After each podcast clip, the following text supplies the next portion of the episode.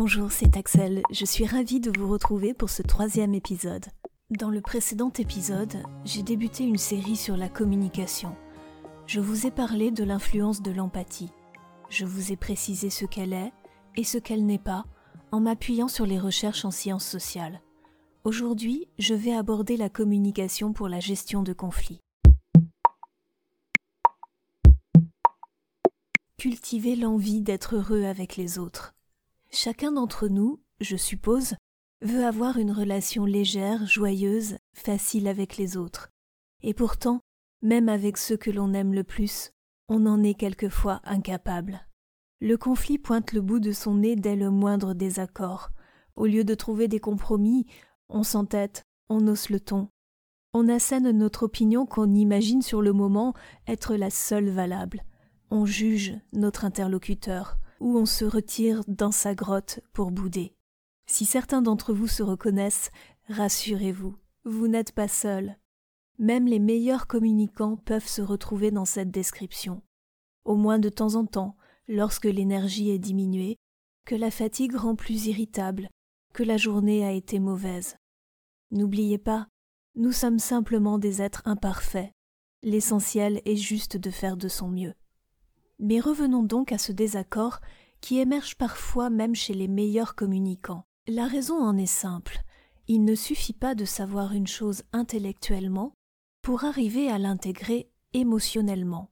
Par exemple, tout le monde sait qu'il faut manger équilibré, faire de l'activité physique et bien dormir pour préserver sa santé. Pourtant, ces conseils simples ne sont pas appliqués par beaucoup, parce qu'entre la théorie et le passage à l'action, il y a des efforts à faire. Cela s'appelle sortir de sa zone de confort. L'être humain a tendance à choisir la facilité de court terme, alors que développer une communication adéquate demande de la pratique, de la constance. Surtout, il faut une envie profonde de vouloir de bons rapports avec les autres. L'une des clés d'une bonne communication est là, l'envie. Et comment avoir l'envie? En travaillant sa bienveillance. Comment travailler sa bienveillance? D'abord, en commençant par se connaître soi, puis en s'acceptant tel que l'on est. Je ne le répéterai jamais assez, le développement personnel commence dans la connaissance et l'acceptation de soi. Si votre estime de soi est insuffisante, vous ne parviendrez pas à avoir de bons rapports avec les autres. Ou alors, vous le ferez au prix de votre souffrance, en bâillonnant vos émotions et en négligeant vos besoins. Ce sacrifice peut avoir des conséquences graves sur votre santé à moyen terme. Si vous essayez d'étouffer vos émotions, votre corps vous rappellera à l'ordre. Dans l'e-book que je vous offre sur mon site, je vous explique à quel point le corps et l'esprit sont intimement liés. La santé de l'un ne va pas sans celle de l'autre. Ceci dit, l'estime de soi est probablement la qualité la moins bien partagée. Elle est défaillante, absente ou fluctuante chez beaucoup de personnes. Alors gardez confiance si vous pensez en manquer. Cela se travaille, et ça fait partie de la mission que je me suis donnée auprès de vous. Quatre qualités indispensables pour bien communiquer. Je vais vous lire une histoire qui évoque trois des qualités qui nous évitent bien des faux pas, que ce soit au travail autour de la machine à café ou dans la vie privée. Cette histoire s'intitule Les trois tamis de Socrate. Socrate, le philosophe de la Grèce antique, avait une haute réputation de sagesse. Quelqu'un vint un jour trouver ce grand philosophe et lui dit Sais-tu ce que je viens d'apprendre sur ton ami? Attends un instant. Avant de commencer, peux-tu me dire si tu as fait passer ce que tu vas me dire par les trois tamis? Les trois tamis, le premier tamis est celui de la vérité. As-tu vérifié si ce que tu veux me dire est vrai? Non, j'en ai simplement entendu parler. Tu ne sais donc pas si c'est la vérité. Essayons de filtrer en utilisant un autre tamis, celui de la bonté. Ce que tu veux m'apprendre sur mon ami, est-ce quelque chose de bon? Ah non, au contraire. Donc, continua Socrate, tu veux me raconter de mauvaises choses sur lui, et tu n'es même pas certain qu'elle soit vraie. Tu peux peut-être encore passer le test, car il reste un dernier tamis, celui de l'utilité. Est-il utile que tu m'apprennes ce que mon ami aurait fait? Non, pas vraiment. Eh bien, dit Socrate en souriant, si ce que tu as à me dire n'est ni vrai, ni bon, ni utile, je préfère ne pas le savoir. Et quant à toi, je te conseille de l'oublier. Vous pouvez retrouver cette histoire sur ma page Facebook si vous souhaitez la partager.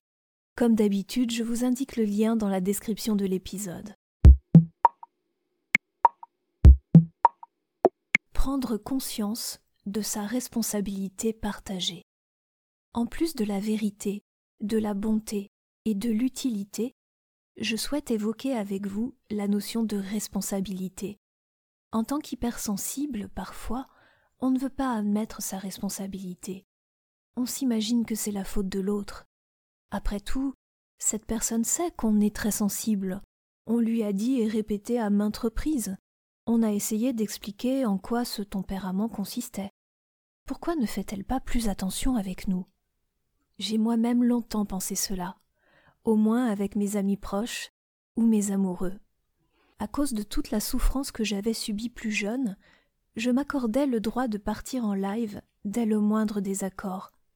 J'appelais être franche le fait de balancer mes quatre vérités aux autres, sans tenir compte de leur éventuelle sensibilité à eux. En fait, il s'agit simplement d'une attitude immature, car on peut tout à fait être sincère et honnête avec les autres sans pour autant les agresser verbalement. J'ai un peu évolué depuis, et je tiens à partager mes réflexions à ce sujet avec vous, parce que c'est primordial pour être heureux avec les autres. Et peut-être que quelquefois, malgré vous, cela vous arrive de vous lâcher, de vous fâcher pour une perception que vous avez eue, une attitude ou une parole qui vous semble indélicate à votre égard. Mais je crains que quelquefois votre perception ne soit fausse.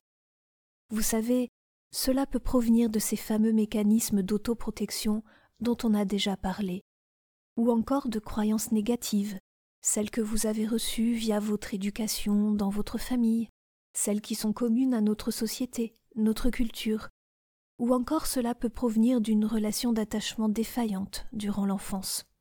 Le sujet aujourd'hui n'est pas de creuser les causes de ces fausses perceptions, mais d'affirmer que dans tout conflit, la responsabilité est toujours partagée. Je dois donc vous apporter des précisions sur cette notion de responsabilité. Votre responsabilité dans une relation est de peser vos actes et vos paroles de façon à ce que vous causiez le moins de préjudice possible. Votre responsabilité est de réparer un préjudice causé à l'autre si vous réalisez que c'est le cas. Vous êtes donc toujours moralement responsable dans un conflit. Vous êtes responsable de vos paroles et de vos actes. Plus précisément, vous êtes responsable de l'intention que vous mettez dans vos propos. Cette intention doit être bienveillante mais vous n'êtes pas responsable de ce que l'autre comprend. Il peut mal comprendre, comme cela doit vous arriver aussi. Nous avons évoqué ça dans l'épisode précédent. D'où la nécessité de savoir bien communiquer pour ajuster son langage à l'autre en permanence. Essayer de se faire comprendre du mieux possible, dans le calme et le respect. la méthode infaillible pour supporter une relation toxique au travail. Il est compliqué de ne pas se laisser emporter par le désespoir lorsque l'on se retrouve dans un environnement très toxique. Il est assez facile de fuir les personnes toxiques dans sa vie privée, pour autant que l'on se rende compte qu'elles le sont, et à condition d'avoir un minimum d'estime de soi. Mais fuir les personnes toxiques dans un contexte professionnel est plus délicat il y a souvent une peur sous-jacente de se faire mal voir et donc de perdre son emploi. Je vais prendre un exemple de situation. Il s'agit malheureusement d'un exemple réel, que l'on rencontre de plus en plus dans le monde de l'entreprise aujourd'hui. Vous travaillez dans un bureau. Vous subissez un collègue qui ne vous respecte pas, vous manipule, ou pire, vous harcèle. La première chose à faire et bien sûr de remettre cette personne à sa place. Pour cela, il faut utiliser la communication assertive, c'est-à-dire exprimer ses besoins avec fermeté, mais sans agressivité. Je reparlerai plus tard de ce type de communication. Simplement, il y a des contextes où ce n'est pas possible, parce que la situation dure déjà depuis un certain temps. Vous n'avez pas eu la force de résister dès le début, ou vous n'avez pas su comment faire. Ou alors, cette personne toxique est un supérieur hiérarchique. Là, c'est plus complexe. On reparlera de ce cas précis une prochaine fois. Bien sûr, il y a des actions concrètes à effectuer si vous ne parvenez pas à neutraliser la personne toxique. Il faudra recourir à une autorité supérieure, un hiérarchique, la médecine du travail, un représentant du personnel ou même un autre collègue.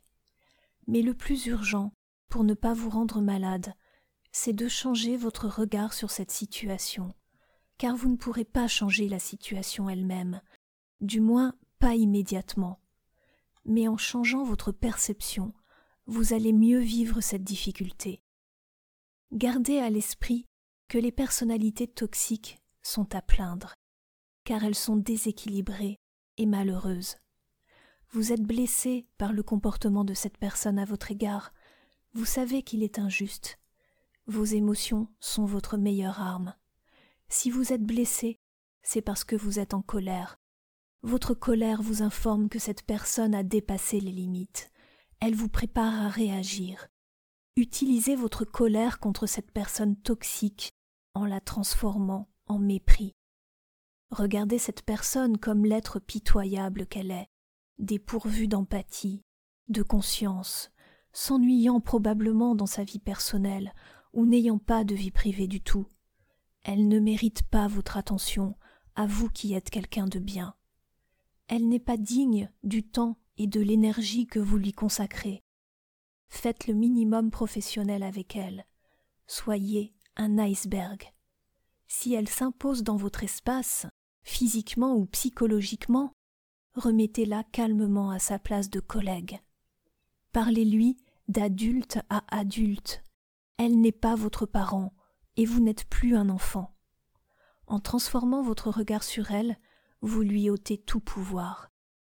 Car les personnes toxiques sentent votre gentillesse, votre sens de la responsabilité, votre professionnalisme, des qualités qui pour elles sont des failles, et elles s'y engouffrent avec délectation pour vous pourrir la vie.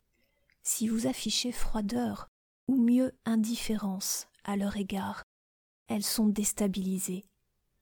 Pour parvenir à changer votre regard sur cette situation, il est important que vous viviez dans un environnement personnel aidant. Si votre entourage personnel ne vous soutient pas, vous aurez plus de mal à trouver les ressources en vous pour vous affirmer au travail. Prenez donc le temps de vous reposer, de vous faire plaisir, de fréquenter des amis positifs. Vous en retirerez force et sérénité. Un job n'est qu'un job. S'il vous rend malheureux, il ne vaut rien. Tant que vous aurez la santé, vous serez en capacité de trouver un autre travail. L'inverse n'est pas vrai. Votre santé est votre bien le plus précieux. Je voudrais qu'aucun d'entre vous n'ait à le comprendre quand il sera trop tard. Alors prenez bien soin de vous et à très bientôt.